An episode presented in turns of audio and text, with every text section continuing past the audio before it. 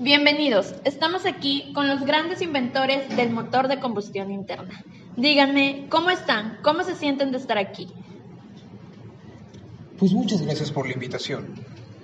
Estamos muy contentos de estar aquí. Es un gran honor que nos haya invitado. Y dígame, señor Eugenio, ¿qué es el motor de combustión interna? ¿Cuál es su función?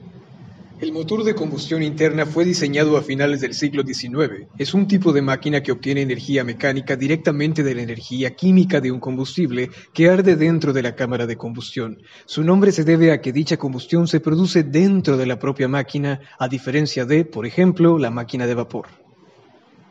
¿Pueden contarnos un poco de la historia de este gran invento y cómo fue que esto influyó en la humanidad? Pues los primeros prototipos carecían de la fase de comprensión, es decir, la fase de succión terminaba prematuramente con el cierre de la válvula de admisión antes de, la, antes de que el pistón llegase a la mitad, lo que provocaba que la chispa que generaba la combustión que empujaba la carrera del pistón fuese débil. ¿Y tuvo alguna consecuencia? Sí, el funcionamiento de, est de estos primeros motores era deficiente.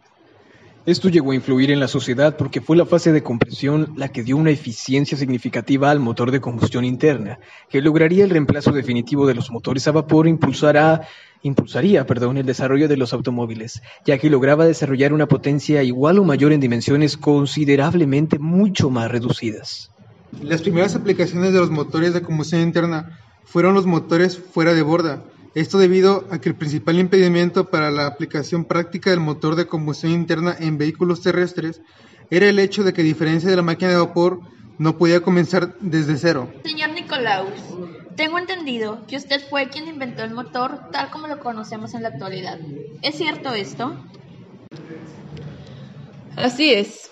En 1886 patenté el diseño de un motor de combustión interna a cuatro tiempos, basado en los estudios del inventor francés Alphonse Beauty Roches de 1862, que a su vez me basé en el modelo de combustión interna de Barsanti y Madeucci. Les agradezco por tomarse el tiempo de estar aquí. Fue un gusto y un honor platicar con ustedes. Gracias. Gracias.